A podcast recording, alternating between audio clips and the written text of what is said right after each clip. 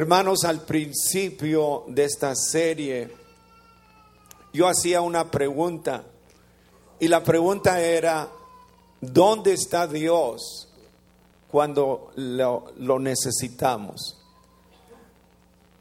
¿Dónde está Dios cuando lo necesitamos? Muchos de ustedes han pasado por tragedias. Algunos estarán pasando por algún crisis en un corto tiempo. Y créamelo que el enemigo viene y en medio de ese dolor, Él nos, nos dice, ¿y dónde está tu Dios? Bueno, yo estoy aquí en esta mañana para decirles, hermanos, que el Señor está con nosotros y que Él sabe, Él sabe lo que Él está haciendo. El libro de Ruth es una bella historia, porque es una historia que comienza con mucha tragedia, con mucho dolor y tristeza. Esta historia tiene tantas implicaciones Ah, esta pobre mujer perdió a su esposo. Estoy seguro que Noemí amaba mucho a su esposo, como sus nueras también amaban a sus esposos. Pero ellos, en medio de tanto dolor, ellos se van a la tierra de, Belén de Judá porque oyen que Dios está bendiciendo. Una de las nueras, Orfa, se regresa con sus padres, pero Ruth decide seguir y no apartarse nunca de Noemí.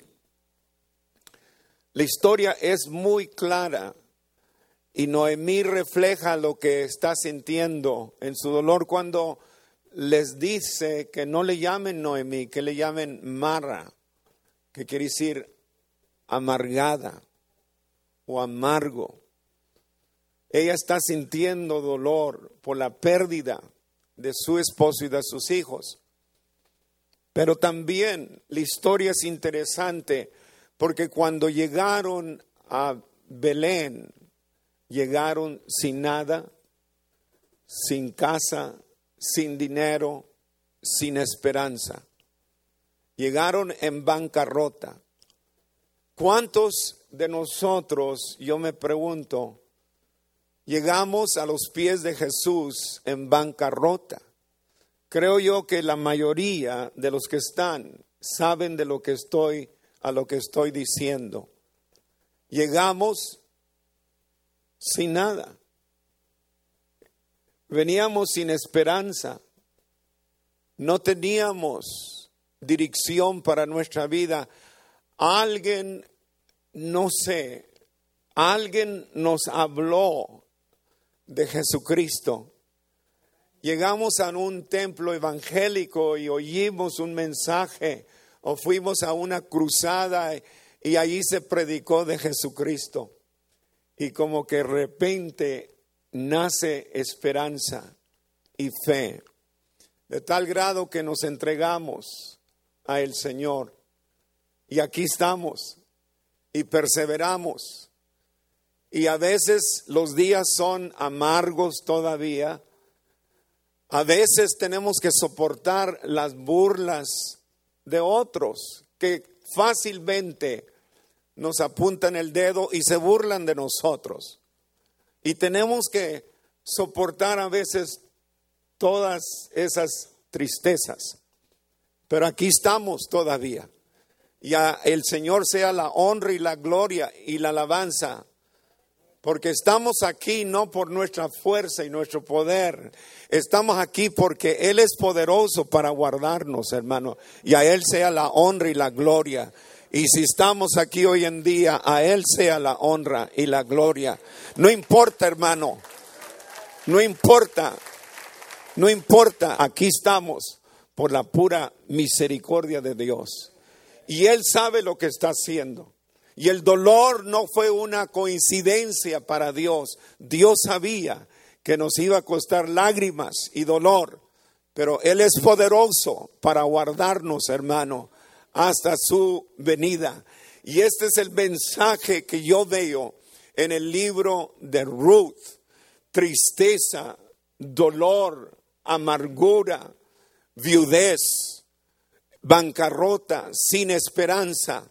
Pero de todo ese cuadro oscuro, Dios está haciendo algo precioso, algo más bello, algo que para el hombre es imposible, pero para Dios no hay nada imposible. Y esta mañana yo quiero hablar un poco sobre la palabra Goel. En hebreo es mi redentor. Esa es la palabra. Y si tienen sus Biblias, en el capítulo 3 de Ruth, verso 9 y el, y el 18, entonces él dijo, ¿quién eres? Y ella respondió, yo soy Ruth, tu sierva. Extiende el borde de tu capa sobre tu sierva, por cuanto eres pariente cercano. Y brinquen conmigo al verso 18. Entonces Noemí dijo, espérate, hija mía, hasta que sepas cómo se resuelve el asunto, porque aquel hombre no descansará hasta que concluya el asunto hoy. El pariente redentor era aquella persona más cercana a la familia que ha perdido una propiedad o algún ser querido. La palabra literalmente nos da la idea de volver a comprar lo que se ha perdido. Todo el tema de la Biblia es acerca de un pariente redentor, alguien que iba a comprar lo que se había perdido. La Biblia entera nos habla del el Hijo de Dios, del Mesías, nuestro redentor. Y esta es una pequeña historia en el cuadro total de la Biblia. El mensaje es uno. Solo hay un redentor. Solo hay un salvador. Nadie más. Solamente Jesús, el Hijo de Dios. Él es nuestro pariente redentor. Él es el único que podía pagar el precio. El único que nos podía comprar. El único que nos podía redimir. Y Él dio su vida por nosotros para que usted y yo pudiéramos disfrutar de todas las bendiciones desde hoy hasta toda la eternidad. Y yo alabo y bendigo el nombre de nuestro Señor Jesucristo, porque le conocemos, porque Él es nuestro Salvador, porque Él nos perdonó y nos sigue perdonando nuestras fallas, nuestras debilidades. Él es el Rey de Reyes y el Señor de Señores. Él viene otra vez por su iglesia y yo y usted estaremos con Él por toda la eternidad. A Él sea la honra y la gloria desde ahora y para siempre. Tenemos mucho por qué agradecer a Dios. La Biblia establece las leyes de redención que se podían aplicar a un hombre o a, un, a una propiedad. Básicamente, cuando eras forzado a venderte o vender tu propiedad, tú retienes el derecho de volver a comprar tu propiedad. Ciertas propiedades tenían un límite de tiempo, pero después de ello la propiedad se perdía para siempre. Otros automáticamente se regresaban en lo que la Biblia llama el año del jubileo. una provisión en la, ley le daba el poder al Goel, al pariente redentor, si fuese posible de redimir la tierra. El pariente podía comprar la tierra para que se quedase en la familia. Y esa es la historia del libro de Ruth. Esa es la clave, el enfoque principal. Está hablando solamente para que nosotros conozcamos de que hay un pariente redentor, solamente uno que califica. Los requisitos para ser el pariente redentor eran varios. Primero, tenía que estar dispuesto. Segundo, tenía que ser el siguiente en la línea de los parientes. Tercero, tenía que tener la habilidad de poder comprar la tierra. Cuarto, tenía que asumir todas las obligaciones de la tierra. Noemí, ya sea, estaba vendiendo la tierra o el tiempo de poder redimir la tierra estaba venciéndose. La persona que comprase la tierra tenía que comprometerse también a casarse con Ruth. Y ese es el drama de la historia. Cuando regresan a Belén, lo primero que Ruth le pidió a su suegra, a Noemí, es de ir y trabajar en el campo.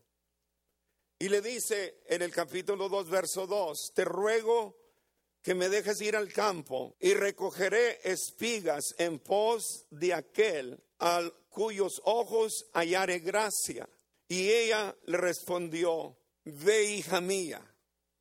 Dos cosas importantes.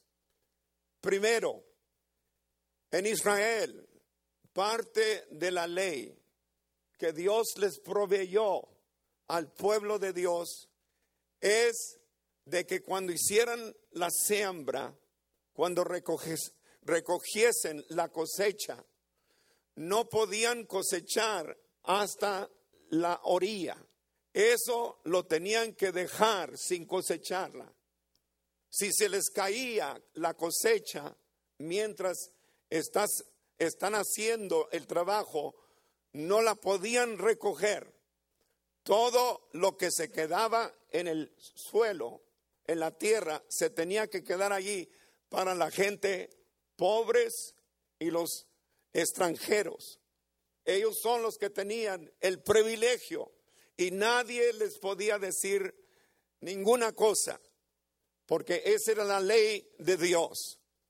De modo que ellos sabían que por lo menos podían ir y seguir los segadores, los que cosechaban, y atrás de ellos iban recogiendo todo lo que se había caído.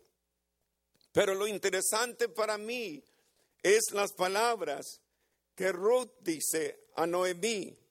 Dice, en pos de aquel cuyos ojos hallare gracia. Eso me dice a mí un mensaje importantísimo, clave. Ruth se levantó y salió en búsqueda de gracia. Gracia. Algo que ella sentía en su corazón. No podía acercarse a cualquier campo, sino que quería acercarse a alguien que ella pudiera encontrar gracia. Gracia es importante en la Biblia. Gracia es un favor no merecido. Es Dios proveyendo algo que tú no lo mereces. Y desde el principio veo esa, esa nota interesante. Ruth fue en búsqueda de gracia. Quiero que me oigan esta mañana. Dios puede ser encontrado si tú lo buscas de todo corazón, Dios sí puede ser encontrado. Nadie tiene una excusa de decir, yo no he encontrado a Dios. Si no, si no les has encontrado, lo más seguro es que no lo has buscado. Pero si tú lo buscas, tú lo vas a encontrar.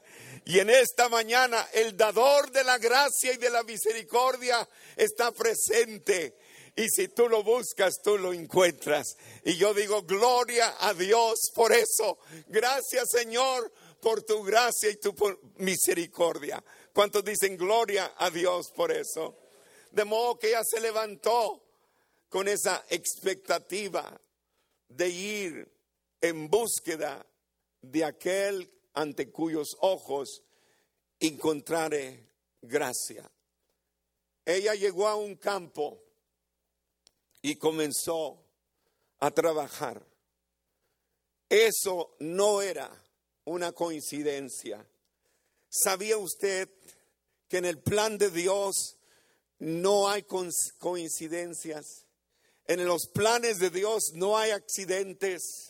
En los planes de Dios son citas que Dios ya ha asignado. Y aun cuando tú no lo sabes, Dios se encargó de hacer estas citas divinas. Ese fue el caso en Saqueo.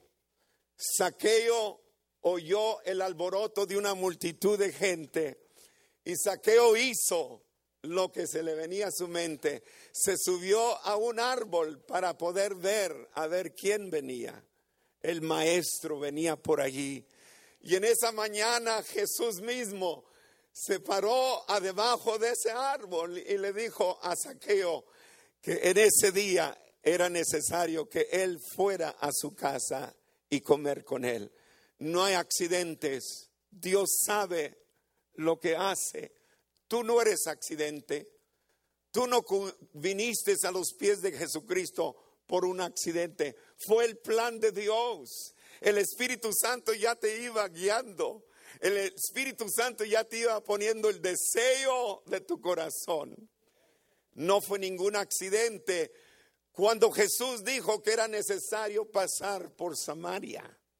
A una hora, a un pozo donde nadie llegaba a esa hora. Pero él sintió la necesidad porque él sabía que esa mañana él tenía una cita con una persona que iba a venir a ese hoyo al mediodía a agarrar un cántaro de agua. Esa cita con esa mujer que había tenido cinco maridos, esa fue una cita de Dios. Dios se encargó de dirigir a esa mujer. El Espíritu Santo dirigió a Jesús a Samaria, allí cerca del pueblo de Sicar, al pozo de Jacob, y allí la estaba esperando. Citas no son accidentes para Dios. Dios sabe lo que está haciendo. Nicodimo es otro ejemplo. Esa cita fue divinamente inspirada. Y Nicodimo vino a tiempo, fue de noche, a preguntarle al maestro ciertas preguntas. Y Nicodimo recibió sus respuestas. Ese encuentro fue divinamente asignado por Dios. Ahora Ruth llega a un campo. Esa es la mano de Dios no era cualquier campo, era el campo de Bus. El nombre Bus quiere decir fuerte y rico. Mire qué preciosa cuadro nos está pintando el Señor. Ruth quiere decir belleza humilde. Ese es el nombre de Ruth. El nombre de Bus es fuerte y rico. Mire la historia cómo se va desarrollando.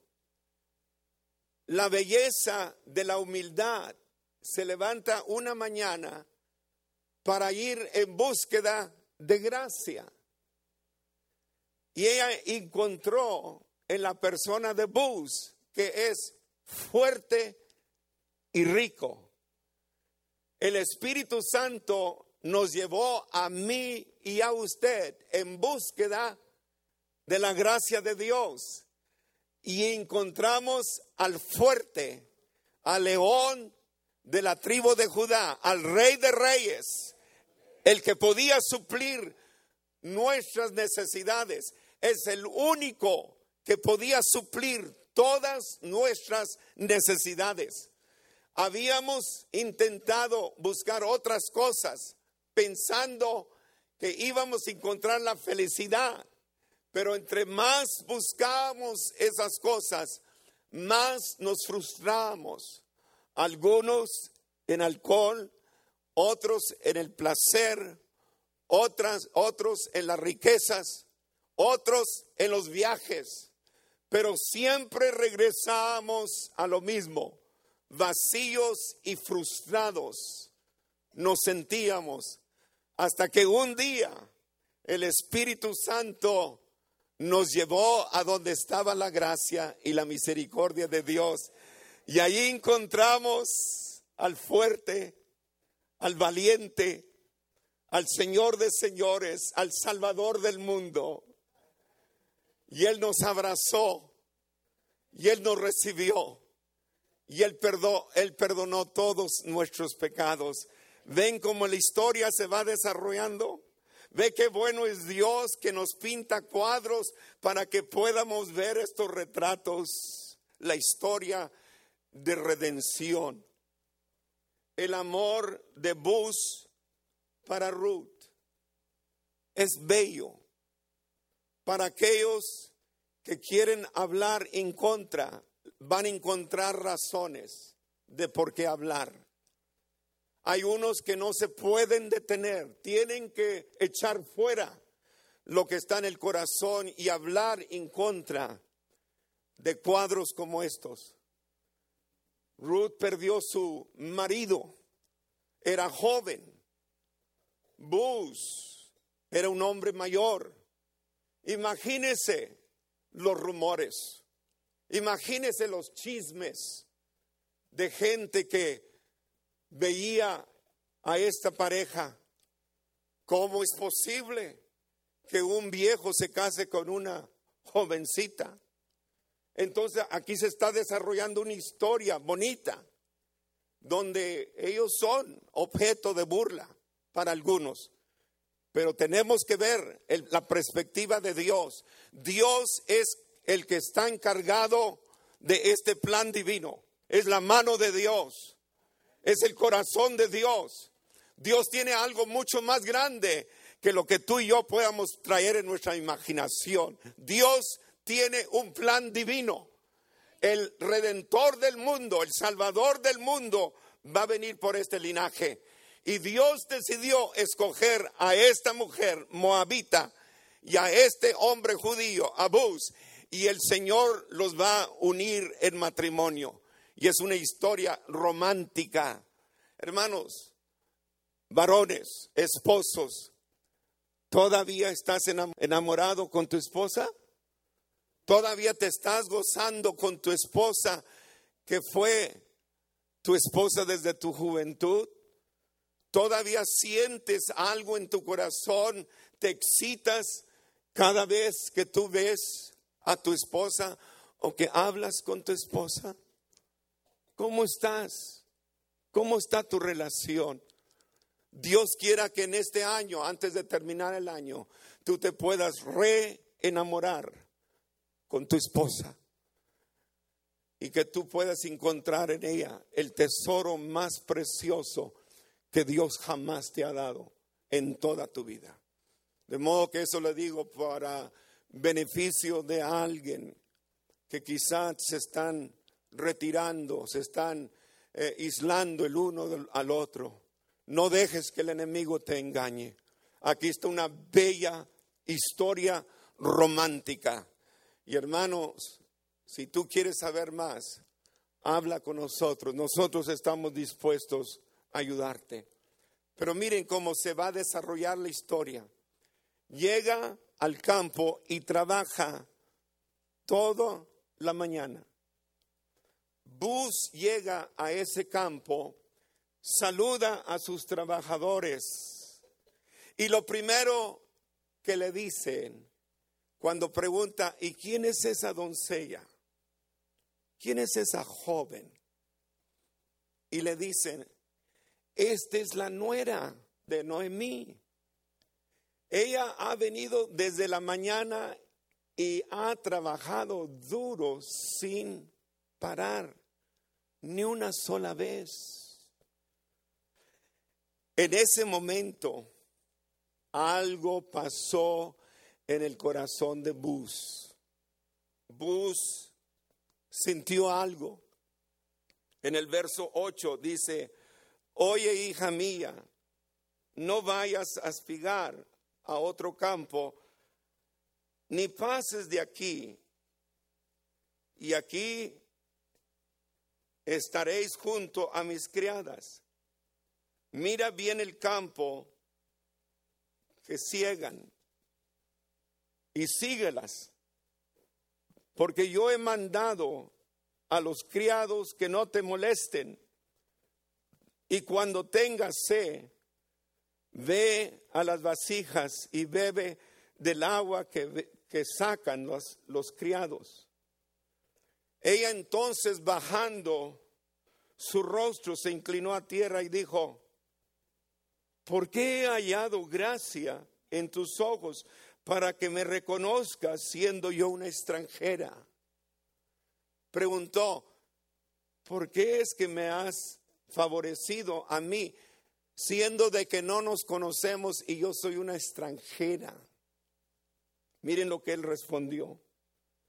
Respondiendo Bus le dijo, he sabido todo lo que has hecho con tu suegra después de la muerte de tu marido, y que dejando a tu padre y a tu madre y la tierra donde naciste, has venido a un pueblo que no conociste antes.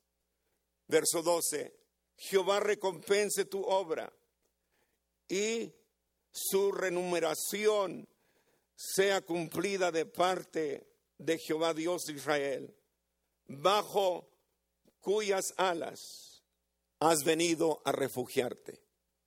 Oye hermano, qué palabras. Mire lo que le está diciendo. Aunque tú no me conoces, yo sí te conozco. Aunque tú no sabes quién soy yo, yo sí sé quién eres tú.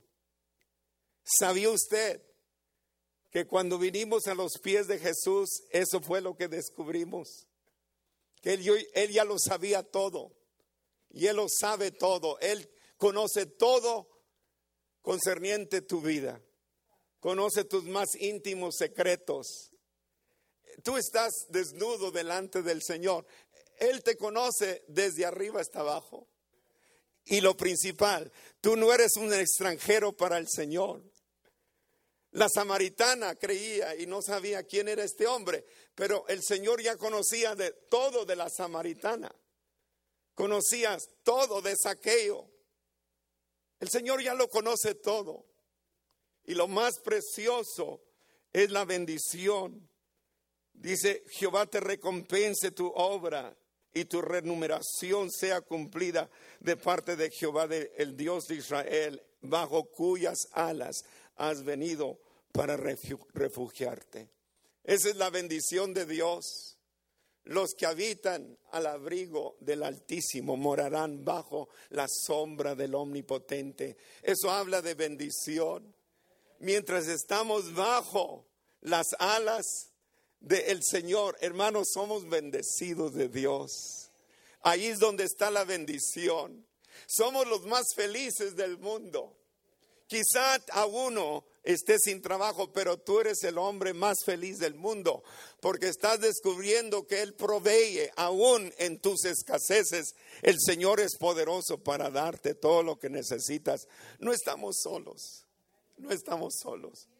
¿Cuántos saben eso?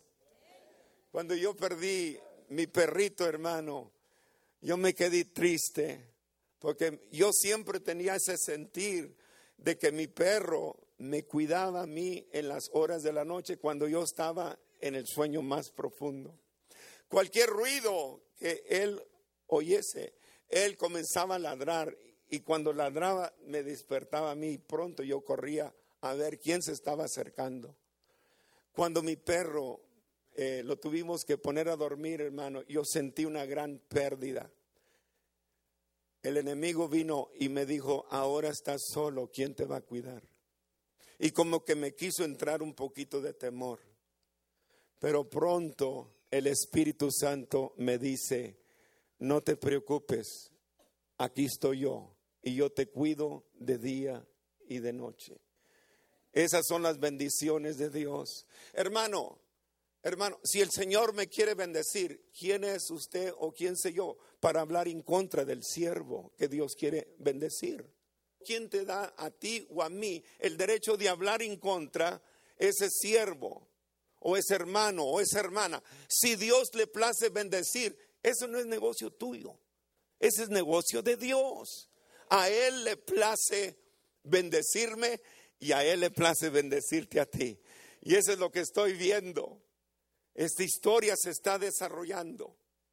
Y mire, yo no, yo no tengo la más mínima duda que ya aquí hay una atracción en el corazón de este hombre. Yo te conozco, aún desde que saliste de Moab, yo ya sabía tu historia. Yo ya oí tu testimonio de cómo tú nunca quisiste dejar a tu suegra, Noemí. Yo conozco todo. Yo conozco tu esposo que falleció. Yo conocí a tu suegro que, que falleció. Yo conocí a tu cuñado que falleció. Yo conozco todo. Yo sé que ustedes vienen en bancarrota. Yo ya lo conozco todo. Yo sé que ustedes no tienen ni, ni un solo penny. No tienen ni dónde vivir. Yo ya lo conozco todo. En esta mañana, hermano Francisco Figaroa, Dios te conoce. Dios conoce tu cáncer. Dios ya sabía. Y Dios te trajo a ti esta mañana para que tú oyeras ese mensaje. Dios ya te conocía. El Señor ya te conoce. Y el Señor quiere hacer algo muy grande en tu vida. Y esta mañana no es una conciencia que tú llegaste a este templo a oír este predicador, estar en medio de este grupo de redimidos. Dios te conoce. Dios conoce las lágrimas. Dios conoce tu tristeza. Dios conoce tu dolor. Dios lo conoce todo. Por eso es que Jesucristo fue a la cruz. Él conoce tus dolores, tu desesperación, él conoce tu llanto. Él conoce todas tus preguntas. No hay nada desconocido para Dios. Alabado sea el nombre de nuestro Señor Jesucristo. Dele un fuerte aplauso.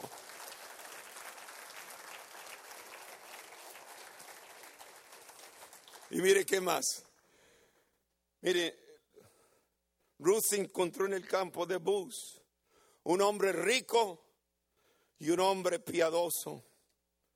Bus vio a Ruth e inmediatamente fue atraído.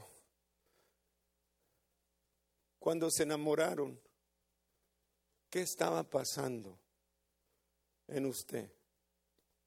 Dice que hay, dice a, algunos hombres científicos, es que hay unas, unas químicas en el cerebro que se despiertan. Algo pasó la vistes por primera vez y volteaste por segunda vez para verla. Algo. Y leo la miradita como que se prolongaba. Y tenías, tenías vergüenza hablar con ella.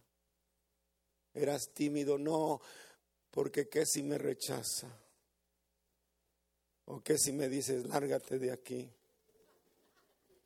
Y seguías caminando y cuando no te estaba viendo, volteaste hacia atrás para verla. Y ella trabajando y Bus como que le echaba los ojitos. Y de repente sus dos ojos cruzaron. Y en esa miradita, nomás fue de segundos, Pero algo te dijo, esta es la mujer. ¿Verdad que sí? Y te retiraste, pero no parabas de pensar de ella. Y viceversa. Como que de día y de noche, hasta la soñabas en la noche. Estabas enamorándote. Es de lo más normal. Lo abnormal es si estás casado y eso está pasando con otra, eso es abnormal. Eso sí está fuera de orden. Y el Señor reprenda ese espíritu. Pero cuando te enamoras, ¿verdad que te enamoras cuando estaba jovencita? Qué privilegio. El hombre siempre anda buscando. La atracción viene por los ojos. Está viendo cómo se peina el pelo, cómo qué tan largo su pelo. Está viendo su figurita, cómo se viste, cómo se sonríe y todo está hablando a su corazón. Wow. Cómo me gustaría conocerla. Cómo me gustaría platicar con ella. Invitarla a un cafecito. Me gusta cómo se sonríe. Y así es como se desarrolla el amor. Para algunos ya se les olvidó. Ya hacen tantos años que ya se les olvidó. Ya no saben cómo prender el cerillo para que prenda la mecha, ¿me entienden? Para que el fuego. Ya están, eh, eh, están muy adormecidos. Ya no saben ni abrazarla, ni darle un besito y el celular siempre interrumpiéndonos. Preferimos el celular que hablar con nuestro cónyuge. Yo no sé cómo entró eso allí, pero...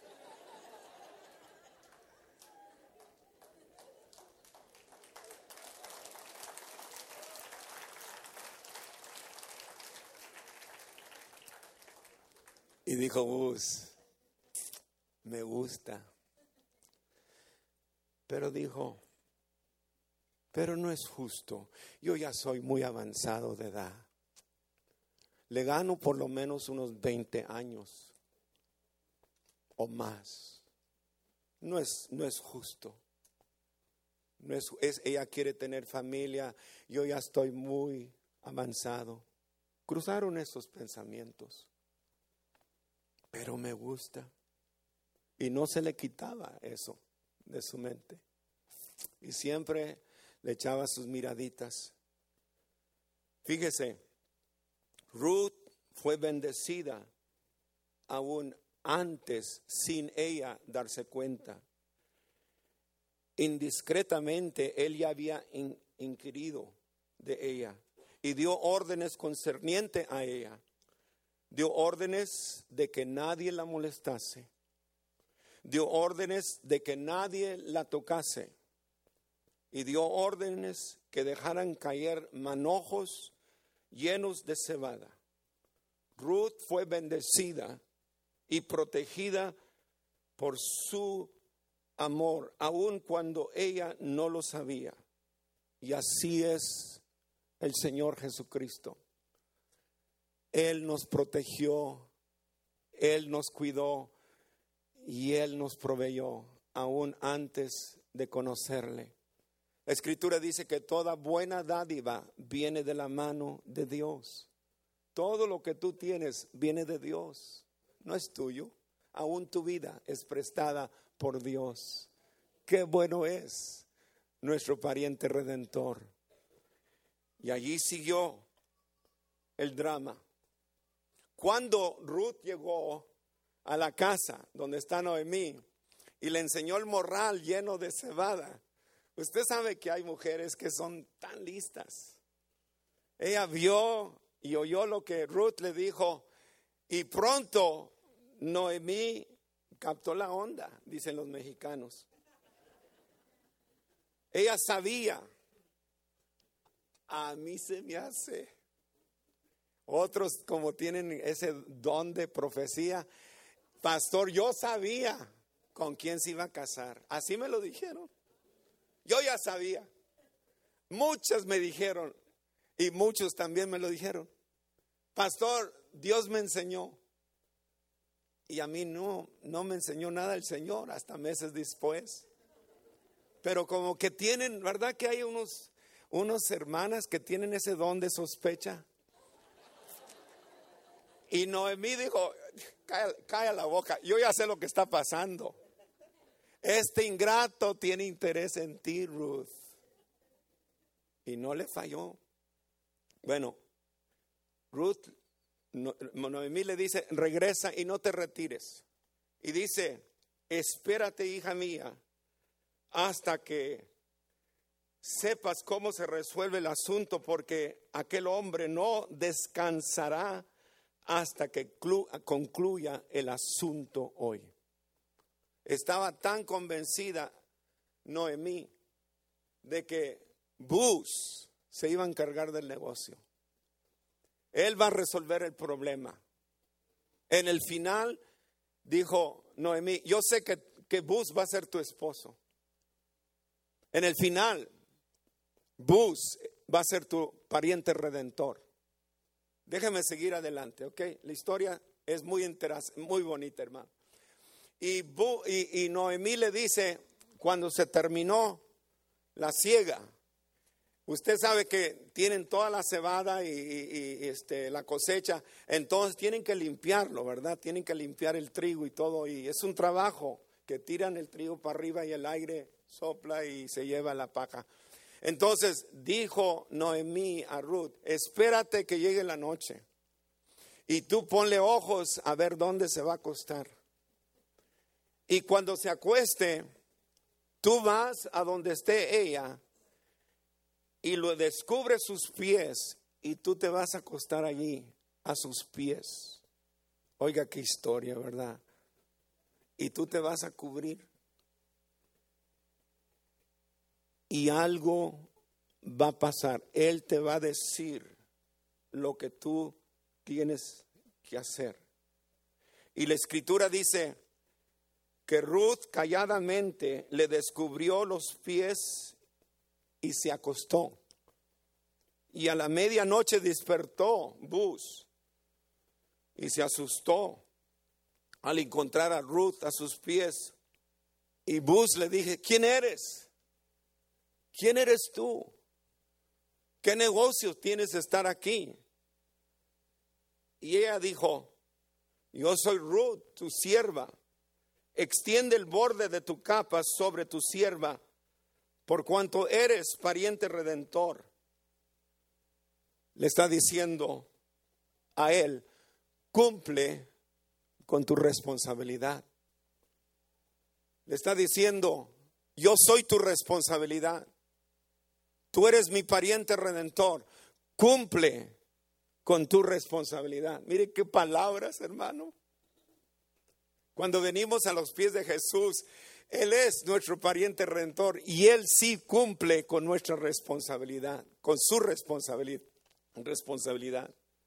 Se puso todo al cargo y al cuidado del hombre rico y fuerte. Ella esperaba que algo iba a pasar, que este hombre iba a hacer algo que nadie más podía hacer. Que no sabe usted, hermano, que esa es la misericordia y la gracia de Dios. ¿Sabe usted eso? Lo que nosotros hemos recibido es por gracia y por misericordia. Nosotros no pudimos comprar nuestra felicidad. Nosotros no pudimos comprar nuestra salvación. Nada de lo que yo intenté hacer, nada me satisfacía. Yo no, yo no sentía que la obra estaba completa. Aun cuando hacía penitencia, yo sabía que todavía no era suficiente. Pero un día llegué al maestro, a, aquel que nos culma con gracia y con misericordia. Hermano, cuando yo recibí el regalo de Dios, cuando recibí a Jesucristo, hermano, causó algo en mí que nadie más había podido hacer. Hermano, yo recibí mi perdón de pecado instantáneamente. Y yo alabo y bendigo el nombre del Señor. Porque es por gracia. ¿Oyeron eso? Es por gracia. Déjeme, déjeme seguir bien rápido, hermano. Mire, dice, espérate hasta que sepas cómo se resuelve el asunto, porque aquel hombre no descansará hasta que concluya el asunto hoy. Y se fue. Y cuando Bus lo la descubrió, lo primero que hace es llenarle el mantel, hermano, que ella traía. Se lo llenó de cebada. Y me gusta porque cuando Ruth regresa con Noemí, lo primero que le hace es le entrega la cosecha de la cebada y dice, se los puso en sus manos y sus manos estaban llenas. ¿Se acuerda lo que Noemí dijo al principio? Se había ido con las manos llenas y había regresado con las manos vacías, pero mire, ahora Dios está hablando a Noemí y le está llenando las manos. Gloria a Dios que el Señor nos culma con bendiciones. Y la escritura dice que la misericordia de Dios son nuevas cada mañana. Alabado sea el nombre de Jesús. Hay días especiales cuando el Señor le place bendecirte a ti y a mí. Y puede ser de lo algo más sencillo como alguien que te invita a un restaurante y tú ordenas dos taquitos o burritos del pastor y ahí te estás deleitando o dos taquitos de lengua.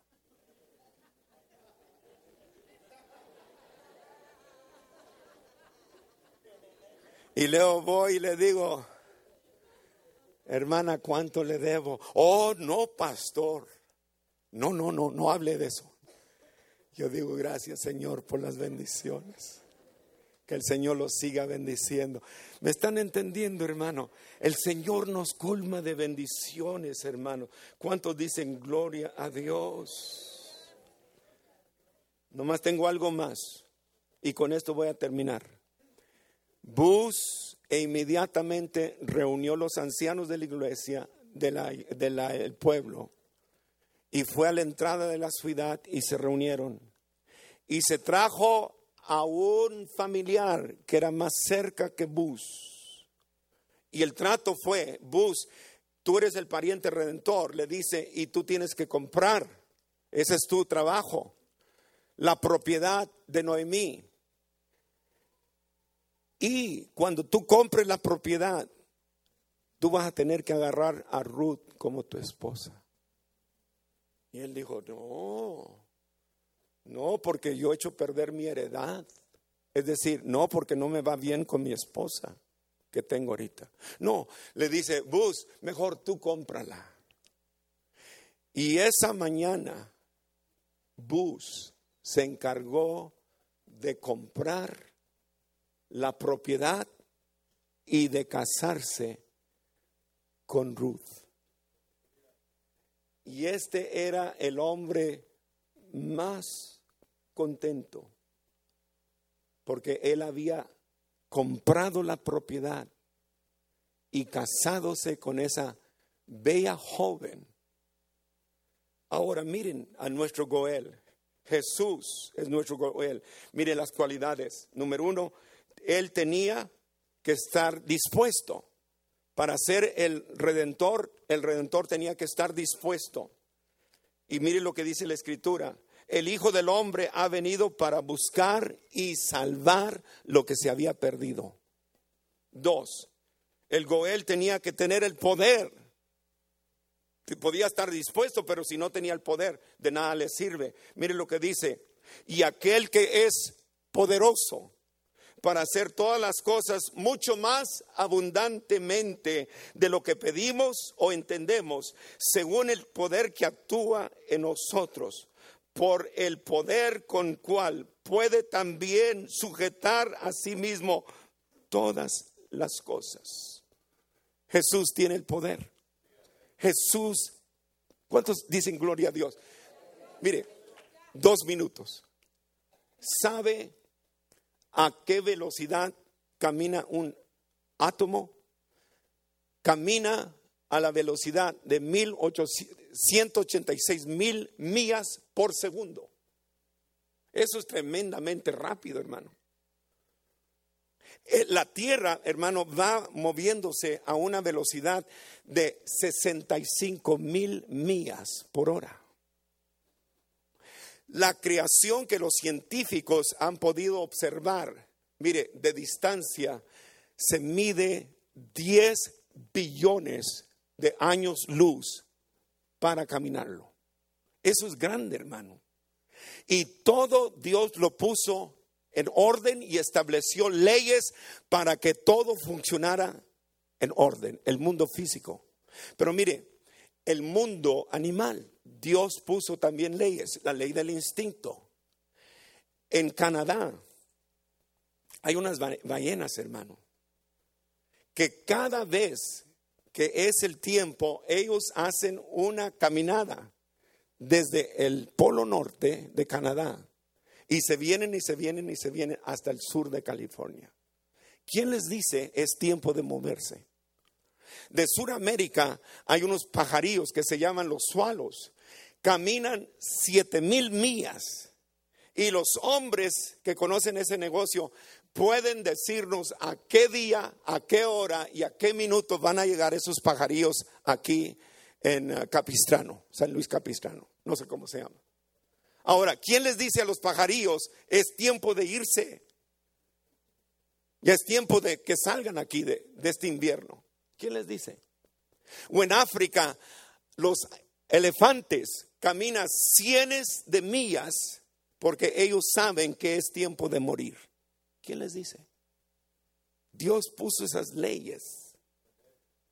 Dios puso leyes para el ser humano y todas las leyes se quebraron. Leyes ceremoniales que hablaban de Jesucristo y hablan de Jesucristo.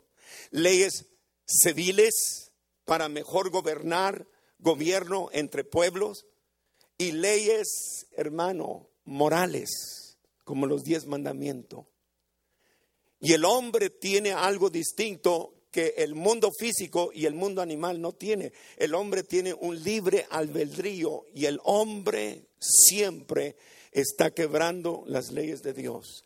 Y Dios dijo, es imposible que el hombre mantenga y guarde mis leyes. Y el hombre religioso se afanaba por guardar las leyes de Dios. Era un fanático un fanático guardando las leyes de Dios y siempre seguía fallando. Y Dios dijo, imposible. Y si quiebras la ley, tienes que pagar el precio, tienes que pagar el juicio. Y nadie podía guardar la ley completa. Y Dios dijo, yo sé lo que voy a hacer. Voy a mandar mi hijo y mi hijo va a pagar el precio por cada uno de ellos.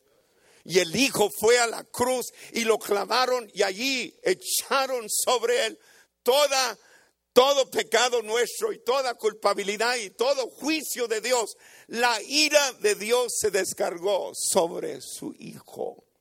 Y él pagó el precio tuyo y el precio mío. Él llevó mi castigo. Y al tercer día, Él resucitó de los muertos. Y porque Él resucitó, yo y tú tenemos la garantía que nosotros también vamos a resucitar en la venida de nuestro Señor Jesucristo. Alabado sea el nombre de Jesús. Él es nuestro Goel. Él es nuestro pariente redentor. Él es el Salvador que tú y yo necesitábamos. Y sin ese Salvador no la podíamos hacer. Y se lo llevan a este amigo y dice, yo no lo puedo hacer. Eso fue lo que dijo. Yo no lo puedo hacer. Hazlo tú. Y nomás quiero concluir con esto. Hay muchos que están en sus propias fuerzas tratando de complacer a Dios. Y mire lo que dice Pablo a los romanos, verso 3.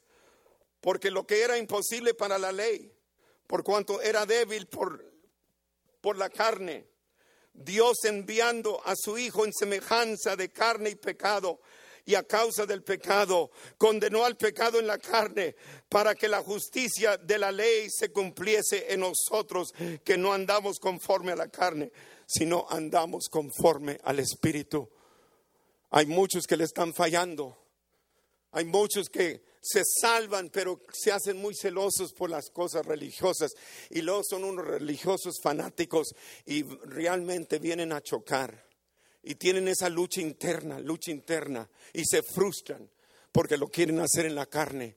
Y como esta mañana nos decían el mensaje al rey Zorobabel, el, el, Zorobabel era el encargado de construir el templo en Jerusalén después de 70 años de destrucción.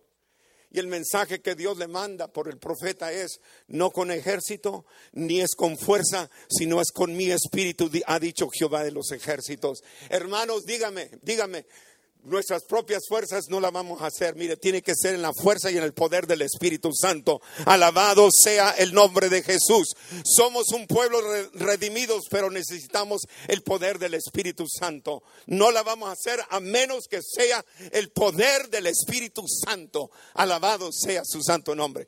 Si quiere, dele un fuerte aplauso a Cristo, hermano.